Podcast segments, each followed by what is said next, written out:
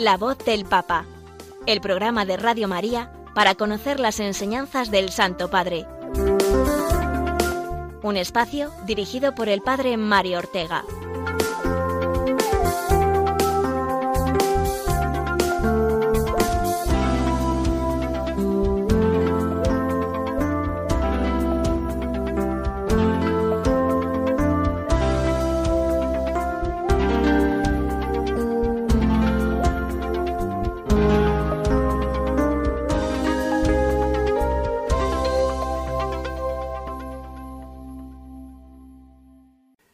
Buenos días amigos de Radio María, oyentes de este programa La voz del Papa, que como saben cada martes eh, lo ofrecemos en la mañana eh, del martes y luego también, por supuesto, quien no puede escucharlo a su hora, pues eh, del podcast y en el que nos disponemos a acoger con espíritu de fe la palabra del Papa, el magisterio del Papa, las intervenciones que ha tenido mm, recientemente o por medio de documentos.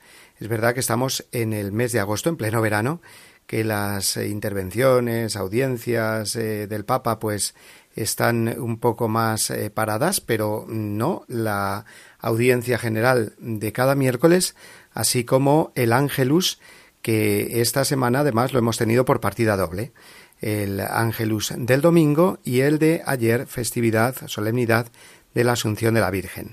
Pues tanto a la audiencia del miércoles pasado, que trató sobre la ancianidad, como a estos dos ángelus, nos referiremos en el programa de hoy. Así como también en la última parte del programa, ese comentario que hacemos a la exhortación Evangelii Gaudium, la primera exhortación del Papa Francisco, Hoy nos centraremos, seguiremos centrados en el capítulo primero, concretamente eh, los números entre el 25 y el 39. Pues vamos a eh, empezar el programa de hoy, como siempre lo hacemos, rezando por el Papa, Él nos lo pide y nosotros gustosamente lo hacemos con la oración eh, que rezamos habitualmente. Oración por el Papa Francisco. Señor Jesús, Tú eres el buen pastor, siempre satisfaciendo nuestras necesidades y conduciéndonos a la vida eterna. Te damos gracias por el Papa Francisco, tu vicario en la tierra, siervo de los siervos de Dios. Dale santidad y fuerza para llevar a cabo su misión y que sea para el mundo un signo de tu amor y una clara voz de verdad, de justicia y de la santidad de la vida humana. Que todo lo que diga y haga nos acerque más a ti, que vives y reinas por los siglos de los siglos. Amén.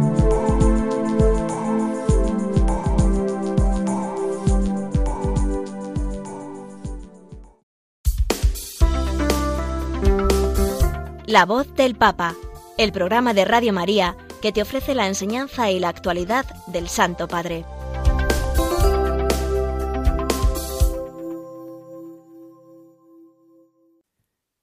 El Papa Francisco dedicó el tiempo de su audiencia general del pasado miércoles a dar su última catequesis sobre el tema de la ancianidad.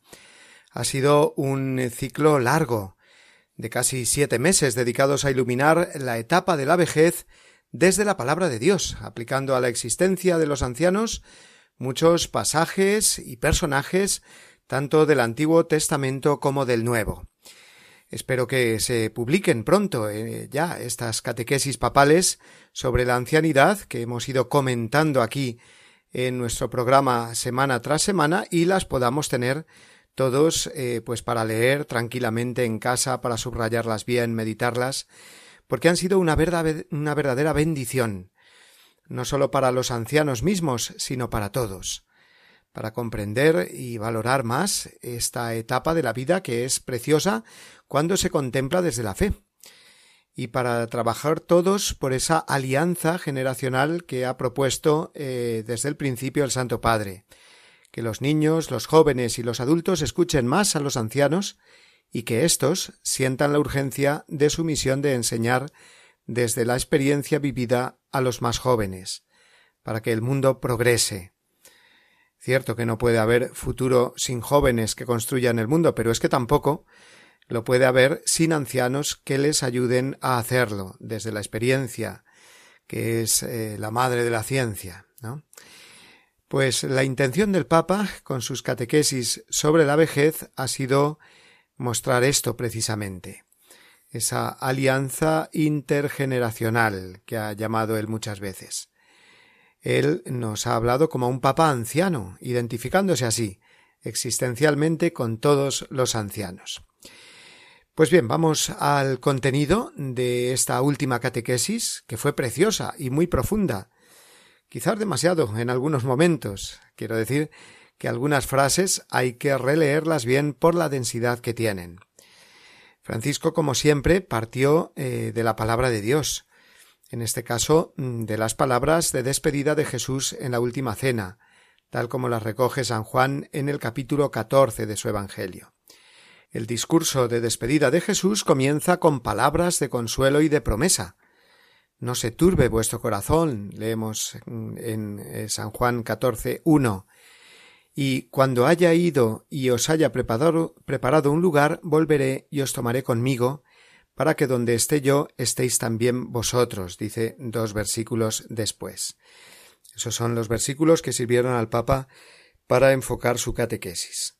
Palabras de consuelo y de promesa, subrayó el Papa. Palabras que se pueden entender en una dimensión muy completa y real desde la vejez, cuando uno contempla ya la vida pasada y está próximo al encuentro con el Señor. No se turbe vuestro corazón, entonces, dice Jesús. Lo dice al corazón de los apóstoles, que les queda un camino a través de la fragilidad del testimonio y a través de los desafíos de la fraternidad, dijo el Papa. Pues los ancianos, por su parte, pueden entender esto bien, les queda un trecho de vida frágil. Por eso pueden acoger con mucho consuelo estas palabras del Señor No se turbe vuestro corazón. Pero también será un camino a través de las emocionantes bendiciones de la fe, dijo el Papa, eh, recordando esas otras palabras que el Señor añade a continuación El que crea en mí hará él también las obras que yo hago y las hará mayores. Bueno, pues esto es igual de válido o más para el anciano, eh, que puede hacer grandes cosas si cree en el Señor, aunque la fragilidad pues la sienta cada vez mayor, ¿no? Este consuelo es tal porque viene sostenido por una promesa del Señor. El anciano y la anciana están a la espera de un encuentro, según prometen las palabras de Jesús. Cuando haya ido y os haya preparado un lugar, volveré y os tomaré conmigo para que donde esté yo estéis también vosotros. El Papa Francisco ha querido dedicar esta última catequesis sobre la ancianidad a la perspectiva gozosa de la vida eterna. Escuchemos ahora estas frases pronunciadas por el pontífice el miércoles pasado. En la vejez, las obras de la fe que nos acercan a nosotros y a los demás al reino de Dios están más allá de las fuerzas, de las energías, de las palabras y de los impulsos de la juventud y la madurez, pero por eso mismo hacen aún más transparente la promesa del verdadero destino de la vida. ¿Y cuál es la verdadera promesa del verdadero destino de la vida? Un lugar en la mesa con Dios en el mundo de Dios. Qué maravilla, un lugar en la mesa de con Dios. esa es la promesa del verdadero destino de la vida, dice el Papa. Cuando un anciano cree y acoge esta promesa del Señor, su ánimo no se apaga, sino todo lo contrario, se levanta, porque lo que tiene por delante es vida, no muerte, la vida eterna. Vive en la espera del Señor. El Papa se preguntó en voz alta si hay iniciativas concretas en las diócesis el ministerio de la espera, lo llamó él, para fomentar entre los ancianos esta esperanza. La verdad es que eh, a mí me viene a la cabeza ese movimiento para la tercera edad que se llama vida ascendente. Ya el nombre nos sugiere muchísimo. No vida descendente, que es como eh, puede ver el mundo la vida del anciano, o el anciano mismo ver su propia vida como descendente, cayendo así en el desconsuelo para él y para todos, dijo el Papa, sino todo lo contrario, vida ascendente, porque está ascendiendo a las cimas más altas, las de Dios, la cima más alta de la vida, que es estar eh, con Dios por toda la eternidad. Porque nuestra vida no está destinada a cerrarse sobre sí misma en una imaginaria perfección terrenal, dijo textualmente el Papa, sino que está destinada a ir más allá, a través del paso de la muerte, porque la muerte es un paso. En efecto, nuestro lugar estable, nuestro punto de llegada no está aquí, está junto al Señor, donde Él habita para siempre. Estas son eh, las palabras del Papa, el cual llegó eh, de este modo a considerar eh, la vida como una iniciación a la vida eterna. Un entrenamiento, podríamos decir, es esta vida en el mundo para salir a jugar el verdadero partido, que es el de la vida con Dios. Para eso hemos sido creados. Y así lo dijo el Santo Padre. Volvemos a escuchar su voz. Aquí en la tierra comienza el proceso de nuestro noviciado. Somos aprendices de la vida que en medio de mil dificultades aprendemos a apreciar el don de Dios, honrando la responsabilidad de compartirlo y hacerlo fructificar para todos. El tiempo de vida en la tierra es la gracia de este paso, la pretensión de detener el tiempo, de querer la eterna juventud, el bienestar ilimitado, el poder absoluto. No solo es imposible, sino que es delirante. El Papa fue muy claro y valiente, proponiéndonos esta perspectiva de eternidad, que es la promesa del Señor. Esta vida es ya vida, como no, pero es una vida que te lleva hacia adelante, a una vida más plena. Somos imperfectos desde el principio y seguimos siendo imperfectos hasta el final, dijo el Papa. Es imposible la perfección y la plenitud en este mundo, pero nos encaminamos hacia la vida plena, la del cielo. Por eso, concluyó el Papa esta idea, la vejez acerca la esperanza de esta realización de la promesa del Señor. La vejez conoce definitivamente el sentido del tiempo y las limitaciones del lugar en el que vivimos nuestra iniciación. Fijaos, la vejez conoce definitivamente el sentido del tiempo y las limitaciones de esta vida, ¿no? Por eso la vejez es sabia. Los ancianos son sabios por eso, dijo el Papa.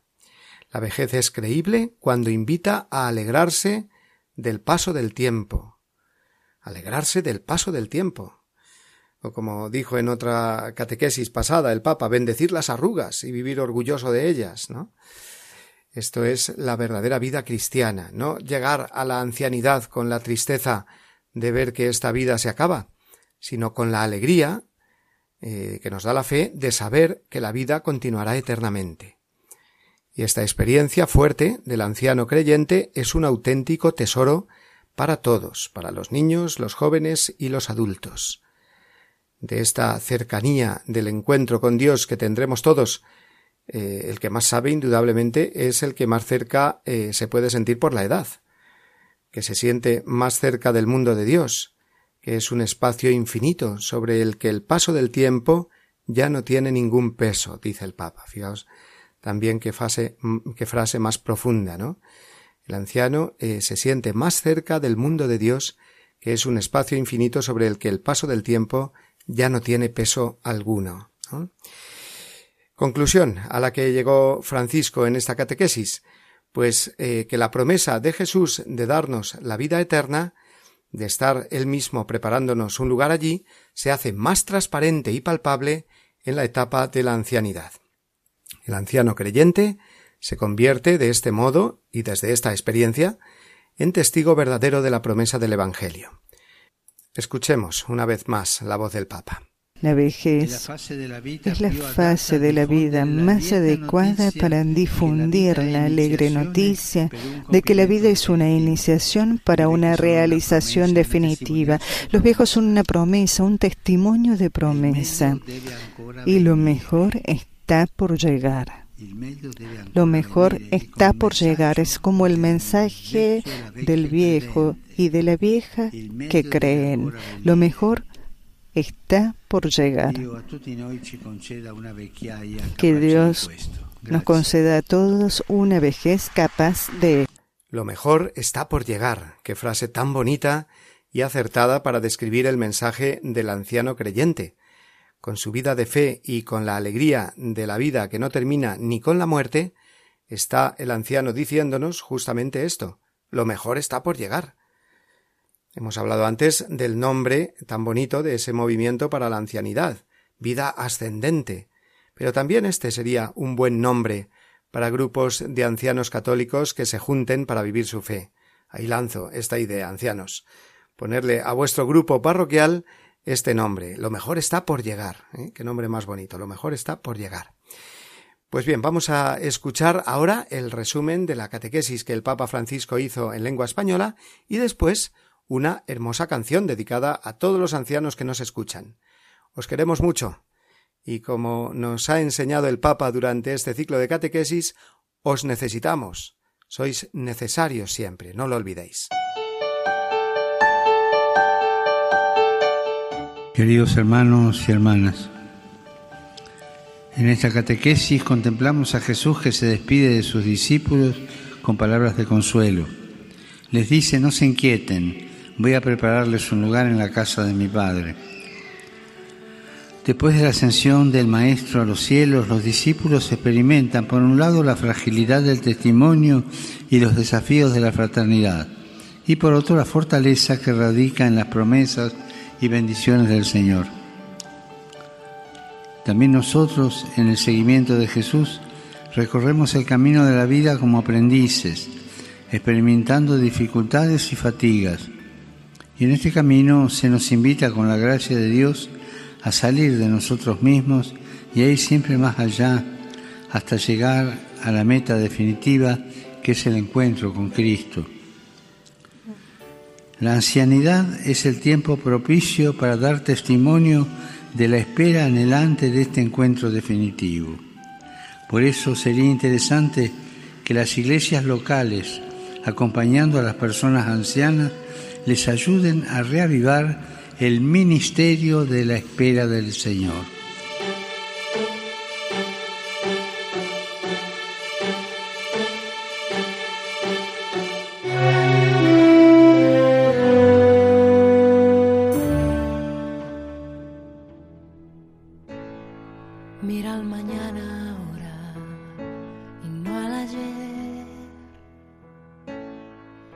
Cosas que dejaste atrás y las palabras tiernas sin decir, abrazos que no encontrarás.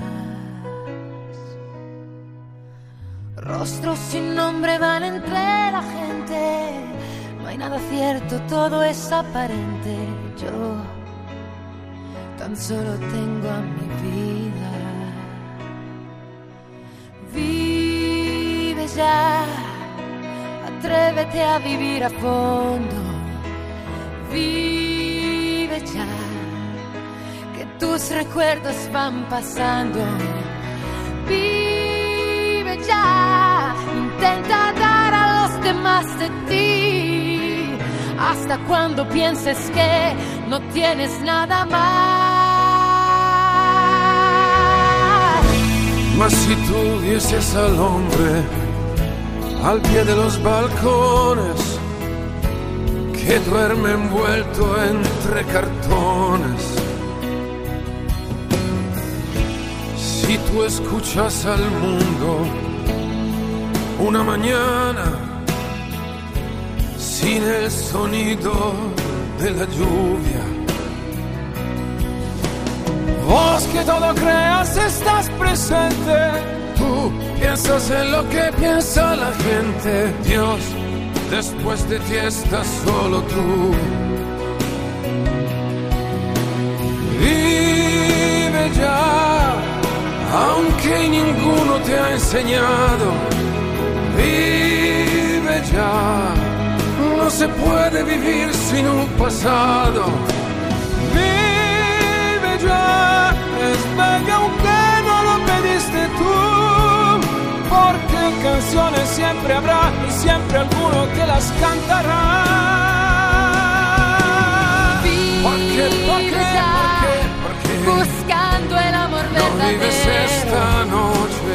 Vive ¿Por qué? ¿Por ya, qué? Sabes siendo. ¿Por qué? ¿Por qué? ¿Por qué? Atrévete a vivir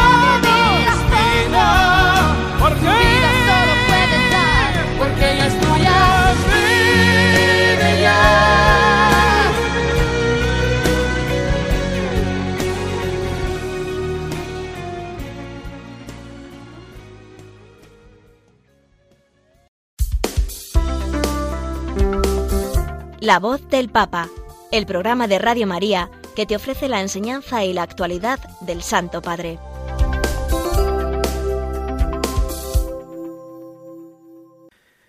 Como saben, cada semana eh, hacemos referencia al Ángelus que el Papa eh, reza desde el Palacio Apostólico ante la Plaza de San Pedro y lo hace el domingo. Esta semana tenemos que comentar dos ángelus, el del domingo, el pasado domingo, día 14, el eh, vigésimo eh, domingo del tiempo ordinario, y también el que dirigió ayer, el día de la solemnidad de la Asunción de la Virgen. El domingo eh, se fijó en el Evangelio de la liturgia del día, en esa expresión de Jesús que siempre nos impacta y nos cuestiona, dijo el Papa. Mientras está en camino con sus discípulos, él dice He venido a traer fuego sobre la tierra y cómo desearía que ya estuviera ardiendo. Y se pregunta el Papa ¿de qué fuego está hablando? ¿Qué significan estas palabras hoy para nosotros, este fuego que nos trae Jesús? Como sabemos, eh, Jesús vino a traer el Evangelio al mundo, es decir, la buena noticia del amor de Dios por cada uno de nosotros. Por eso, dice el Papa, nos está diciendo que el Evangelio es como un fuego, porque es un mensaje que cuando irrumpe en la historia quema los viejos equilibrios de la vida, nos desafía a salir del individualismo, nos desafía a superar el egoísmo, nos desafía a pasar de la esclavitud del pecado y de la muerte a la vida nueva del resucitado, de Jesús resucitado. En otras palabras, continúa explicando el Papa, el Evangelio no deja las cosas como están. Cuando pasa el Evangelio y es escuchado y acogido, las cosas no se quedan como están. El Evangelio incita al cambio e invita a la conversión. No concede una falsa paz intimista, sino que enciende una inquietud que nos pone en camino, nos impulsa a abrirnos a Dios y a los hermanos. Es exactamente como el fuego. Mientras nos calienta con el amor de Dios, quiere quemar nuestros egoísmos, iluminar los lados oscuros de la vida. Todos tenemos lados oscuros, consumir los falsos ídolos que nos hacen esclavos.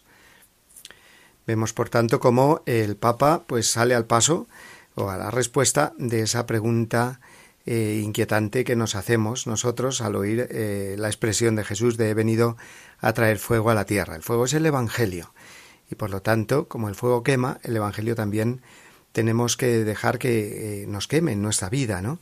Por eso se pregunta el Papa al final, ya saben que siempre dedica la última parte de este comentario durante el Ángelus a unas preguntas a modo de examen de conciencia. Dice así, dijo así el domingo.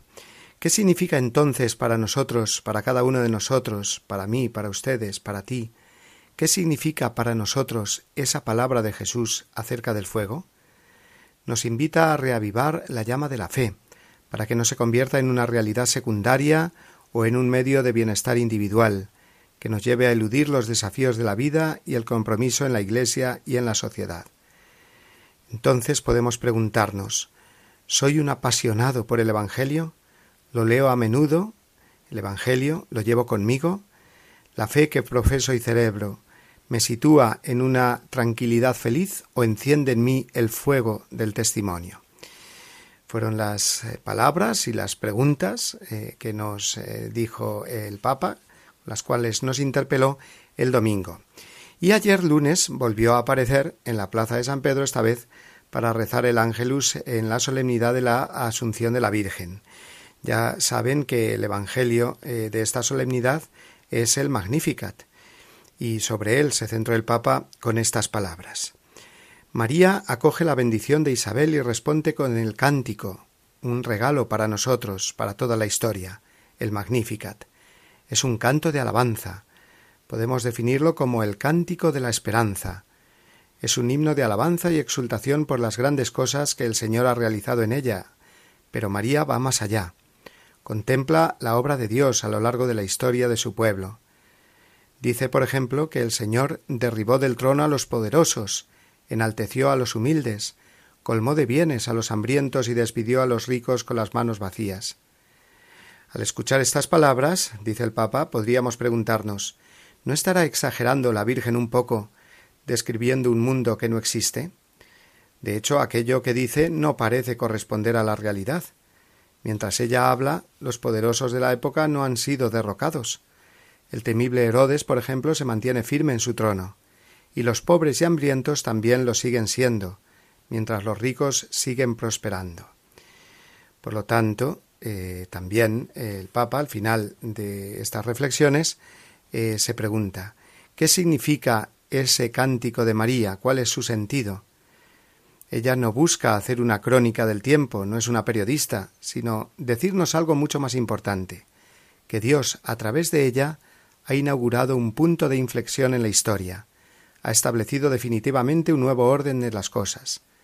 Ella, pequeña y humilde, ha sido elevada, llevada a la gloria del cielo, mientras que los poderosos del mundo están destinados a quedarse con las manos vacías.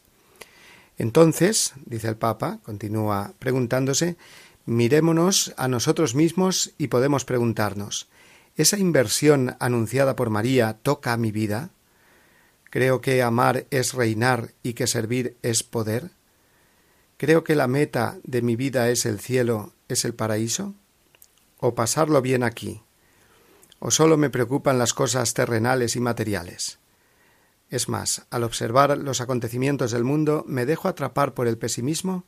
¿O como la Virgen soy capaz de distinguir la obra de Dios que a través de la mansedumbre y de la pequeñez realiza grandes cosas? Bueno, pues hasta aquí esa eh, reflexión del Papa en el Ángelus que nos dirigió ayer, eh, solemnidad de la Asunción de la Virgen. Pues vamos a, pedirle, sí, con el Papa, al Señor que acojamos este cántico de María en nuestra vida y que sepamos leer en él la victoria de Dios sobre los poderes del mundo y por lo tanto sobre eh, la esclavitud a la que nos somete eh, nuestro pecado. Vamos a acogernos con María y como María a la gracia y a la victoria de Dios.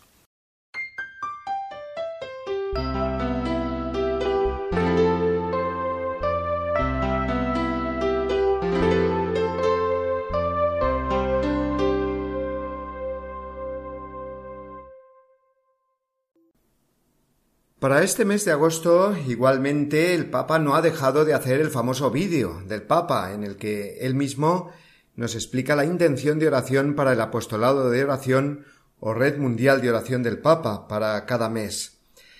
Recordemos que se trata de rezar no solo por la persona y el ministerio del Papa, que es lo que hacemos habitualmente, sino también por una necesidad concreta de la Iglesia que el Santo Padre nos indica en cada momento, en cada mes, para que la encomendemos con Él todos juntos. Ese es el apostolado de la oración, algo hermosísimo, puesto que consiste en unirnos en oración con el Santo Padre pidiendo a Dios lo mismo que Él pide en su oración. Pues bien, la intención de oración del Papa para este mes es la siguiente rezar para que los pequeños y medianos empresarios duramente afectados por la crisis económica y social, encuentren los medios necesarios para continuar su actividad al servicio de las comunidades en que viven. Vamos a escuchar eh, la explicación que nos hace el Papa y después, si les parece, comentaremos esta intención de oración del mes de agosto. Como consecuencia de la pandemia y de las guerras, el mundo se enfrenta a una grave crisis socioeconómica. Todavía no nos dimos cuenta.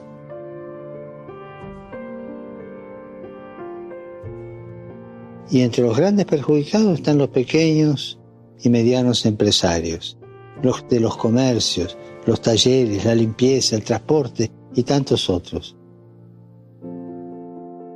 Los que no salen en las listas de los más ricos y poderosos.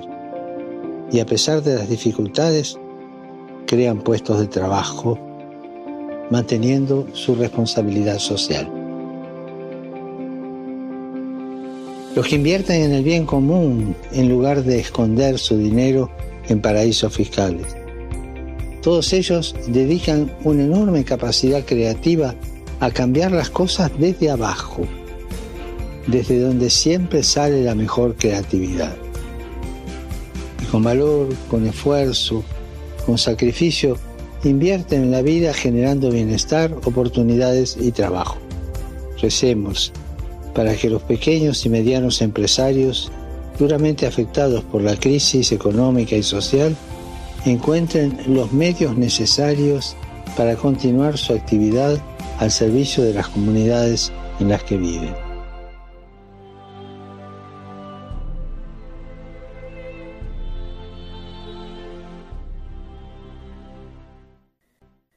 Fíjense lo completa que es la intención de oración. Es rezar por los pequeños y medianos empresarios, reconociendo su papel fundamental en la sociedad, también en la de hoy en día, en que parece que los peces grandes se comen siempre a los pequeños. Y así los grandes empresarios, empresas, centros comerciales inmensos, franquicias muy extendidas a todos los niveles, parece digo que tienden a hacer desaparecer las empresas familiares o las iniciativas más humildes de barrio o de pueblo. El Evangelio y la Iglesia, por el contrario, siempre van a estar del lado de los más pequeños. Así que en este asunto social tan importante también, como nos ha explicado el Papa. Los pequeños y medianos empresarios son los que al final contribuyen a hacer más cercanas las relaciones humanas a nivel laboral y también a otros niveles, de convivencia, de sentido familiar, haciendo que no nos perdamos todos en esas grandes superficies, en los grandes números, en la masificación. Tienen, por tanto, las pequeñas y medianas empresas un papel humanizador muy importante, fundamental en la sociedad.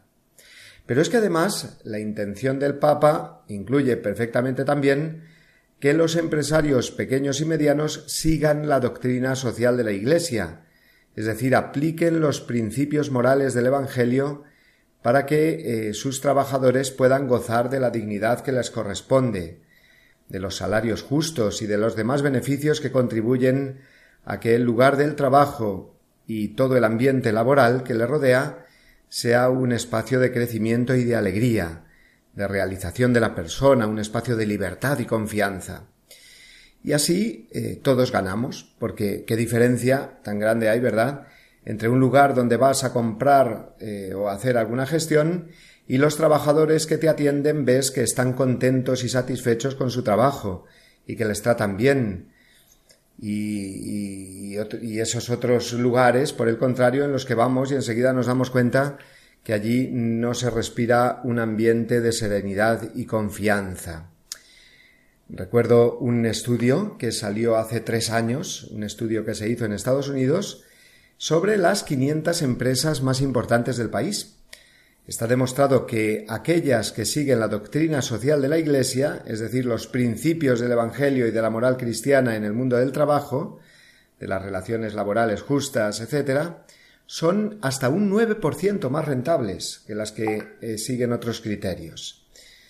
Y es que Dios eh, no se deja ganar en generosidad para los que lo hacen presente en sus vidas. También, como hemos visto, y el Papa nos recuerda, entre los pequeños y medianos empresarios que confían su empresa a Dios y a hacer el bien a través del negocio justo y humanizador, que está al servicio de la comunidad, como nos ha dicho el Papa, y no al revés. Rezamos, por tanto, repito la intención del Papa para este mes de agosto, para que los pequeños y medianos empresarios, duramente afectados por la crisis económica y social encuentren los medios necesarios para continuar su actividad al servicio de las comunidades en que viven. Sé que hay en tus ojos con solo mirar que estás cansado de andar y de andar camina girando siempre en un lugar. Sé que las ventanas se pueden abrir. Cambiar el aire depende de ti, te ayudará. Vale la pena una vez más saber que se puede hacer que se pueda quitarse los miedos, sacarlos afuera, pintarse la cara, color esperanza, tentar al futuro con el corazón.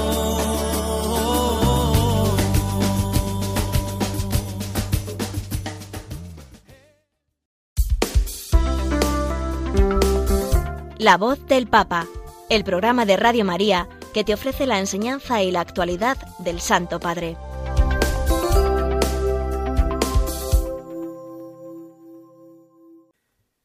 Llegados a este momento de nuestro programa vamos a continuar el comentario a uno de los documentos más importantes del Magisterio del Papa Francisco, su primera exhortación apostólica, titulada La Alegría del Evangelio, en la que de una manera ordenada y detallada fue exponiendo las líneas programáticas de su pontificado.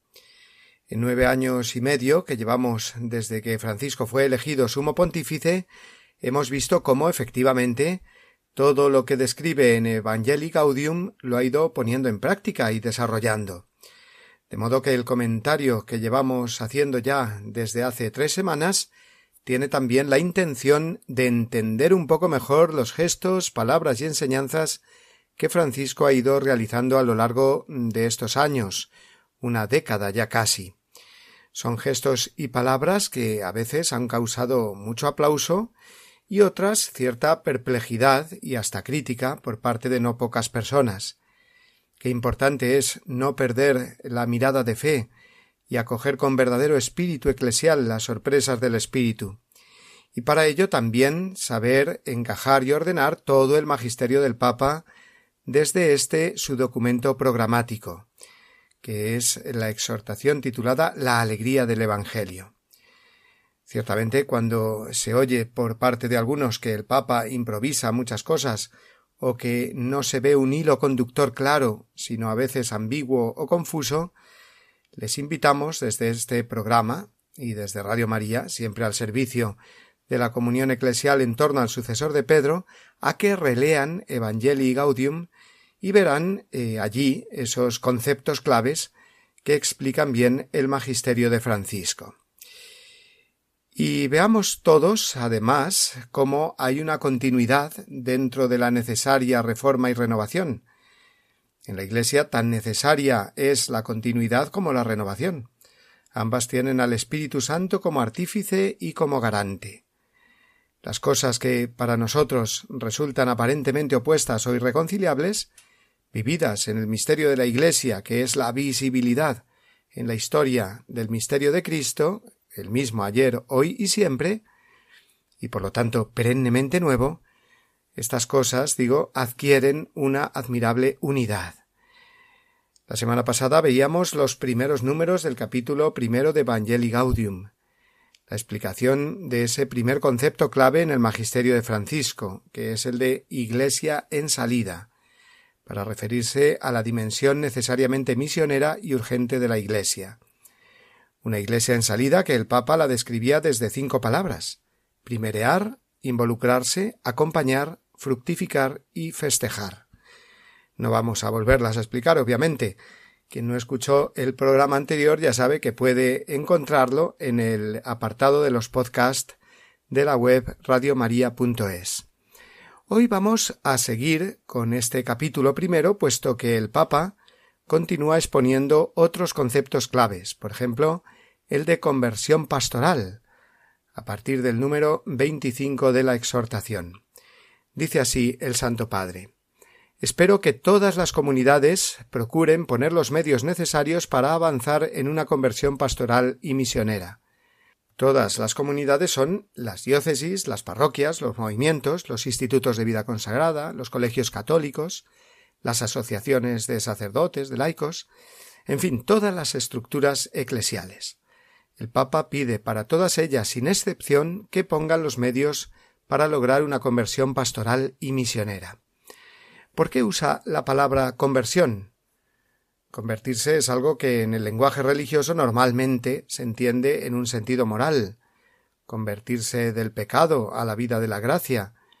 Cambiar de vida para acercarse más a Dios. Pero conversión es eh, indudablemente un concepto más amplio, que significa cambio decisivo, eh, radical, total, un giro fundamental en la vida. En este caso el Papa habla de conversión pastoral, es decir, un cambiar nuestra visión evangelizadora, apostólica, purificándola y haciéndola más acorde con el cambio de época que vivimos. Ojo, que no quiere decir que vayamos a cambiar nuestra fe, por supuesto, ni a aguachar el Evangelio para hacerlo más light o menos exigente, ni mucho menos. El Evangelio no se puede tocar, porque es la verdad, la salvación del mundo. Mis palabras no pasarán, dice Jesús. Ahora bien, eh, lo que es necesario es buscar nuevas formas, medios e instrumentos para hacer llegar el Evangelio a una sociedad eh, la nuestra occidental, por ejemplo, que bien poco se parece a la de hace cuarenta o cincuenta años. San Juan Pablo II se refería a lo mismo cuando hablaba ya de nueva evangelización, describiéndola con esa triple novedad nuevo ardor, nuevos métodos y nuevas expresiones. No nuevo mensaje, por supuesto. El mensaje es el único y el mismo, pero sí hay que renovar constante y urgentemente el fervor, los métodos y las expresiones, para que la Iglesia sea eficaz en su misión. Por tanto, nueva evangelización de Juan Pablo II y conversión pastoral y misionera de Francisco son dos conceptos prácticamente sinónimos. Francisco se remonta hasta San Pablo VI y el Concilio Vaticano II. Vamos por el capítulo 26 de la exhortación para recordarnos el gran espíritu misionero y renovador de aquel Papa, Pablo VI, que decía estas palabras que recoge aquí Francisco.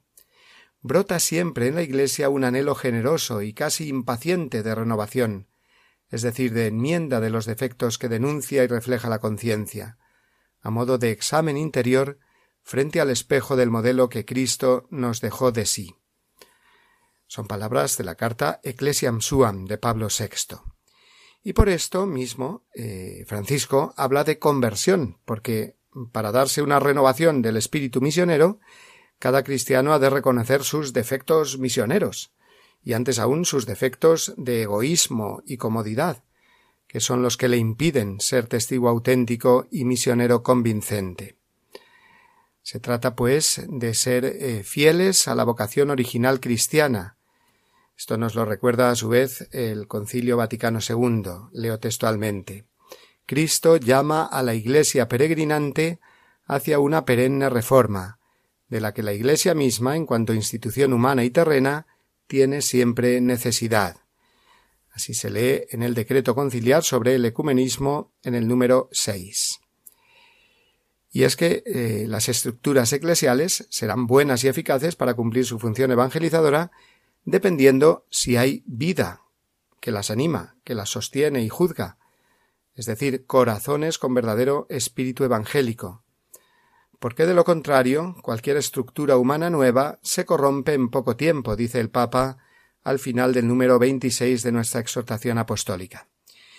Y el número 27 comienza con un sincero y muy personal deseo del pontífice. Dice así Sueño con una opción misionera capaz de transformarlo todo, para que las costumbres, los estilos, los horarios, el lenguaje y toda estructura eclesial se convierta en un cauce adecuado para la evangelización del mundo actual más que para la autopreservación.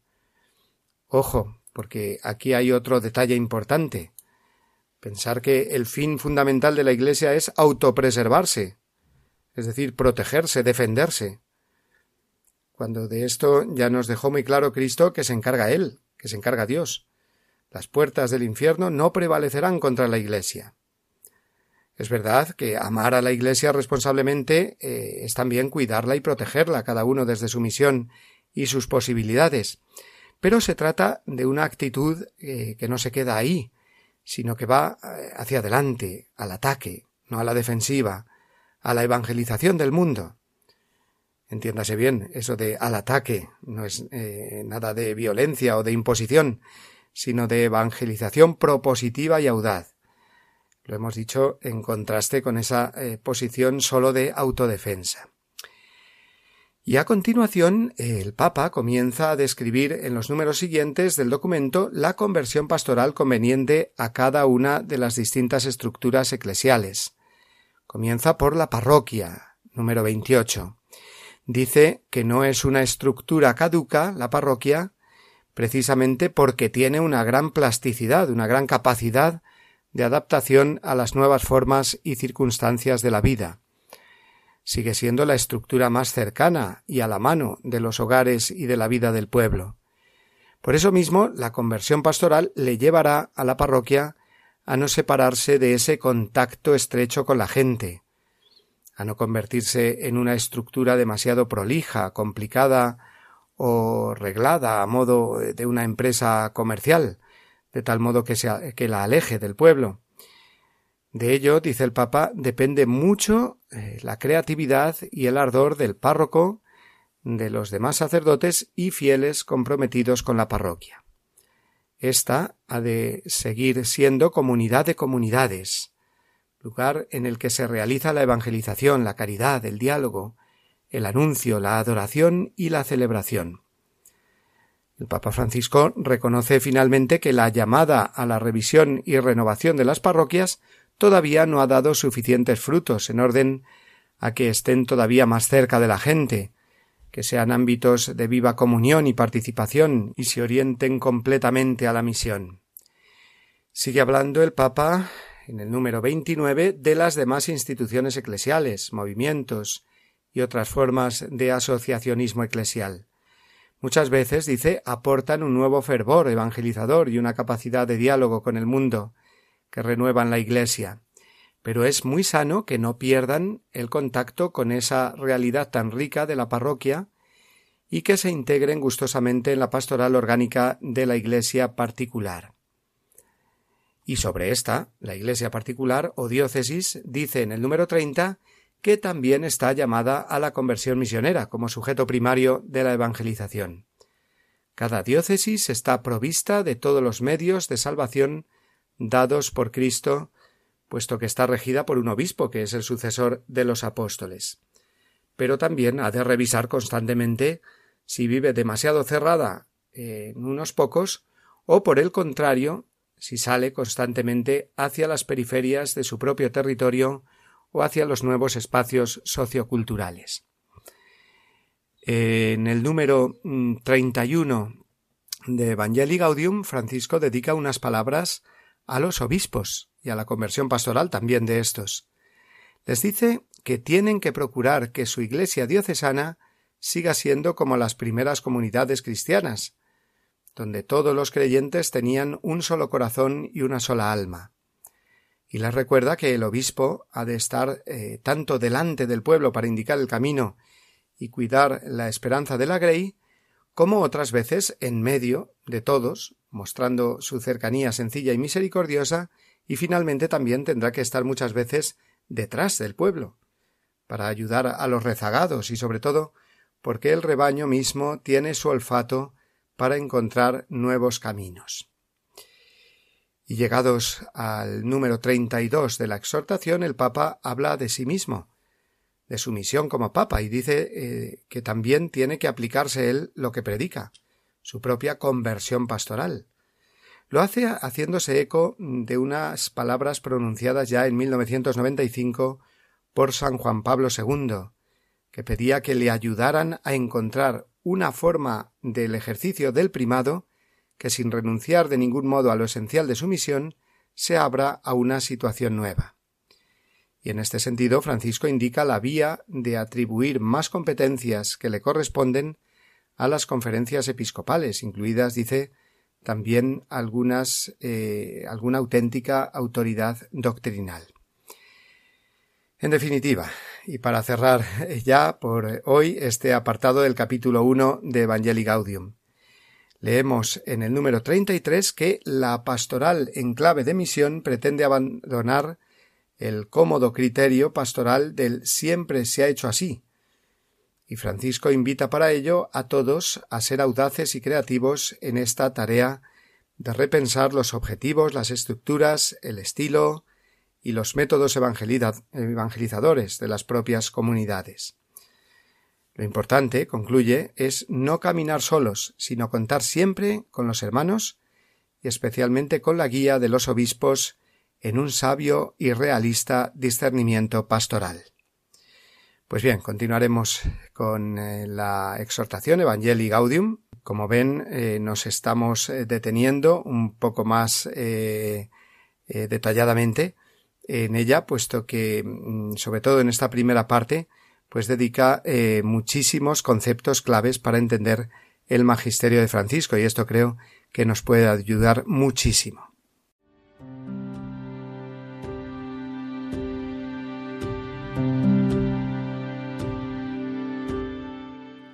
Nos vamos acercando ya amigos al final de nuestra hora de hoy, de nuestra hora de la voz del Papa. Hemos escuchado la voz eh, de Francisco en la audiencia general de la semana pasada, en esa última catequesis que dedicó al tema de la ancianidad. También hemos eh, comentado sus palabras durante el rezo del Ángelus, tanto el domingo como ayer, solemnidad de la Asunción de Nuestra Señora, y finalmente, eh, como han visto, pues hemos seguido con la exhortación Evangelii Gaudium, eh, deteniéndonos en ese capítulo primero todavía donde nos expone el Papa los conceptos fundamentales o las palabras fundamentales que van guiando su pontificado. Pues nada más, vamos a despedirnos ya, no sin antes recordarles, como lo hacemos cada semana, que pueden eh, bajar nuestro programa, compartirlo, eh, desde la página eh, web de Radio María, radiomaria.es, en el apartado de los podcasts, así como también enviarnos eh, a nuestro correo electrónico, la voz del papa, radiomaria.es, todas sus preguntas, sugerencias, comentarios o todo lo que quieran comentarnos. Reciban un saludo de parte de todos los que hacemos este programa y les emplazamos hasta la semana que viene a esta hora, las 11 de la mañana, 10 en Canarias. Hasta la semana que viene amigos.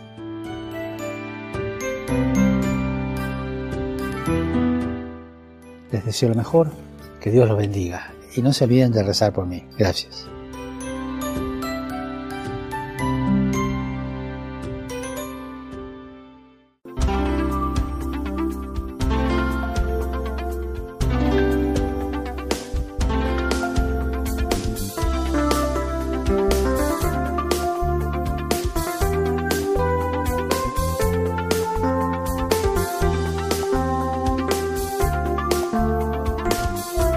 Han escuchado La Voz del Papa, el programa de Radio María para conocer las enseñanzas del Santo Padre. Es un espacio dirigido por el Padre Mario Ortega.